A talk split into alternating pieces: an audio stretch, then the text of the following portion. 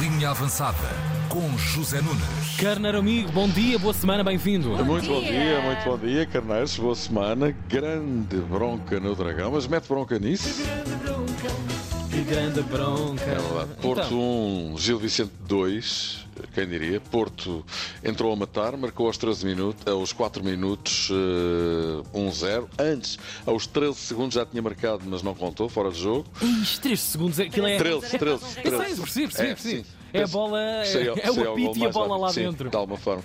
Uh, Taremi marcou, uh, Gil Vicente à toa, Porto a ameaçar o segundo que esteve quase a fazer, mas não fez. E o Gil empatou por Fran Navarro, João Mário é expulso. O Gil faz 2-1 por falta do Uribe na área. O Uribe vai para a rua com o segundo amarelo na segunda parte. Exibição negra para o Uri- para o Uribe, até podia ter visto o segundo amarelo antes deste lance, um lance do penalti. E noite negra para o Porto. Ainda conseguiu fazer gol por Eustáquio, mas também não contou por fora de jogo. O Porto bem tentou, com coragem, mandou-se para a frente. Com 9 não é fácil. O Gil também se foi pondo a jeito. 11 contra 11 jogou muito bem do meio campo para a frente, colocou dificuldades ao Porto. 11 contra 10 é igual, mas quando se apanhou a jogar contra 9, surpreendentemente o Gil encolheu-se e o Porto, mesmo sem grandes oportunidades, andou ali a rondar a baliza, mas não marcou. E como não marcou, o Gil Vicente ganhou pela primeira vez na sua história no Dragão. Não, não sabia, não sabia o registro histórico, não- sabia, mas o que conta sinceramente são os três pontos, não- não- nem é o Porto, nem é o Benfica, nem é a questão, é a questão dos três pontos e da importância dos três pontos naquilo que é o nosso percurso. Muito bem, Daniel Souza, treinador do Gil Vicente, consegue um feito inédito.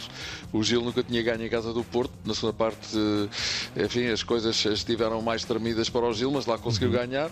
E o Porto, perdendo este jogo, fica numa situação difícil, não é? Perdemos, perdemos um jogo, não perdemos a guerra, faltam muitas batalhas até ao fim É e verdade. continuamos vivos e fortes. Sérgio Conceição desanimado, o Porto fica a 8 pontos do Benfica e a partir daqui as coisas ficam extremamente difíceis. No final da partida, Pinto da Costa falou do VAR. Para as atuações do VAR de hoje e do VAR António Nobre no jogo último de Vizela, e eu acho e faço daqui um pedido: acabem com, a- com o VAR. Parecia que ia dizer que acabem com a porcaria do VAR. Não, e Dos árbitros, de tudo. parece que está acalmantes, não é? pede o fim do VAR, que em sua opinião beneficia o Benfica e penaliza o Porto, e já lá vamos ao Vizela Benfica, jogo ao qual o Presidente do Porto estava a referir, três semanas depois de Rui Costa ter tido também ele palavras de revolta para com a arbitragem, depois de um resultado negativo. Andamos todos ao mesmo. Estava a pensar no mesmo som. É verdade, tudo correu mal no jogo de ontem, jogo no qual Pep foi homenageado pelos seus 40 anos, 40 Ixi. anos, é verdade, tratou-se de correr na segunda parte, tentando contagiar os colegas, levando-nos a subir no campo, mas é de facto uma prenda amarga que Pep tem no seu 40 aniversário. Não é? E Toca a vá lá todos às vezes. que mesmo assim se fosse a expulsão. Isso então é que era um aniversário eh, inesquecível, Horrível. não é? Bom, e para o Porto, repito, este resultado é obviamente terrível porque perdeu e o Benfica ganhou. De sábado vem a vitória em Vizela 2-0, mais dois gols de João Mário, a quem a bola ontem chamava João Ratão. E realmente está bem visto. Parece que não parte um prato com aquela cara de santinho e depois parte a loiça toda, não é? Mais dois gols, é o primeiro da lista de melhores marcadores do campeonato, com 14 batatas. Eh, Para um médio é magnífico, sem dúvida, mas. Mas não contém o quê? É que este jogo tem um penalti contra o Benfica, que não foi assinalado, penalti que todos os analistas de arbitragem consideram ter existido, e claro, isto deu logo uma Bernarda desgraçada, com o Porto a tirar-se ao Benfica, da mesma forma que o Benfica se tinha atirado ao Porto na semana passada, por causa do penalti cometido por Pep contra o Rio Ave, que também não foi assinalado. Resumindo, eh, isto, lá vamos nós, outra vez. Num caso e no outro, árbitros do VAR nada disseram, ficando por saber se não estariam a cochilar um bocadinho, não é? Também neste jogo, a registrar a expulsão de Roger Schmidt, numa altura em que o Benfica já tinha eh, o jogo ganho, depois de João Mário ter feito o segundo penalti nos últimos instantes. Schmidt, que parece que foi provocado o jogo inteiro eh, por, eh, enfim, espectadores que estavam atrás do banco do Benfica, e depois de lhe terem atirado com uma garrafa de água, Schmidt resolveu devolver a gentileza atirando a garrafa de água na direção da bancada onde não tinha vindo o presente. Assim, uma coisa tipo isto. Ato contínuo foi expulso, situação que acabou por aceitar. a little bit on the um, provocation of the of the supporters behind me, so it's not allowed. So I accept the red card. Pronto. it. Epá, isso é histórico. Ele está ligeiramente nervoso hoje. Sim, sim, mas aceitou. aceitou Ansioso, claro, remédio. Em relação ao jogo, o Benfica viu-se desejoso para o ganhar. A segunda parte então foi um calafrio permanente. O Vizela aportou o Benfica de maneira e possivelmente até merecia mais do que teve. Mas isso não aconteceu e lá vamos nós. Não aconteceu, mas ia acontecer. E não aconteceu. O Benfica faz mais um risco numa jornada e mais três pontos que o mantém lá na frente e agora com oito pontos de avanço sobre o segundo classificado depois de ter ultrapassado um obstáculo que já se calculava calculava que fosse difícil de ultrapassar. O jamais, o Sporting joga em casa com o Estoril, Veríssimo já não se vai sentar no banco do Estoril. E nestes jogos sem responsabilidade, e vão estar completamente libertos da responsabilidade, também porque mudaram o treinador e porque o Sporting é, é favorito, de certeza que vão colocar muitos problemas à nossa equipa. Pronto, ia só dizer que para o lugar de Veríssimo avança Ricardo Soares.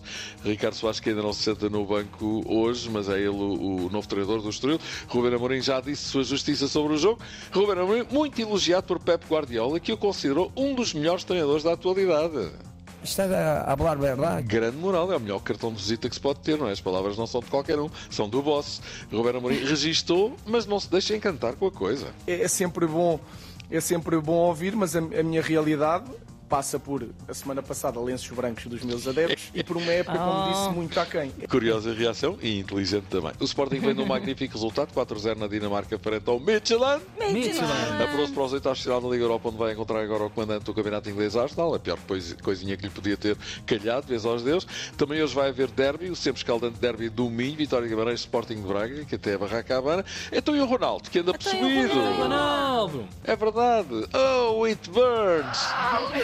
Mais três num só jogo, hat-trick, depois de ter feito um pouco há pouco tempo. Credo. O efeito ketchup mais uma vez a fazer-se sentir, não é? Goloso, goloso. É sempre a aviar Ronaldo marcar e o Al Nasser no comando do campeonato. Está a chegar a primeira convocatória de Roberto Martínez e Ronaldo, claro, vai lá estar. Isso é limpinho, não é? Uhum. Depois de ter saído do Manchester United, as coisas começaram a correr bem e, curiosamente, para o Manchester United também, porque ainda ontem jogou a final da taça da Liga com o Newcastle e ganhou 2-0. Uhum. Uh, Bruno Fernandes e Diogo Dalot jogaram e festejaram. Claro, há seis anos que o Manchester United não ganhava nada. O último título com José Mourinho, Liga Europa em 2016-2017 e agora ganhou a taça da Liga Inglesa. Então, e o António Félix Então, da Costa Calha Olha, bem. mais um campeão. É verdade. Vê se o é isto? primeiro Isto é um tubo. E3 de Fórmula R. Ele já estava. É verdade, isto é o som dos Fórmula E. Não sei se sabem. Isto é absolutamente insuportável. Correspondente à Fórmula 1, mas com motores totalmente elétricos. É Uhum. impressionante o som. Isto, nos, isto está cá dos ouvidos. Isso é maluco. É. Imagino que os pilotos tenham de usar tampões que lhes cortem totalmente o som. Uhum. Que levar com isto durante duas horas deve levar qualquer um à loucura. Pois. Foi o primeiro triunfo da época de Félix eh, da Costa pela Porsche. Subiu ao quarto lugar da classificação do Mundial de Pilotos. Muito bem, muito bem, muito bem. Olha, uma última palavra, também com palmas para Yolanda Hopkins, sagrou-se campeã europeia de surf, mais um português a sagrar-se campeã da Europa depois da Teresa Bonvalot. Uh! Vai mudar Yolanda! Uau! Uau! Boa Abracinhos, um abracinhos. beijinho, até amanhã! Até amanhã! Amanhã. Amanhã, bom trabalho. A linha avançada guardada em antena3.rtp.pt.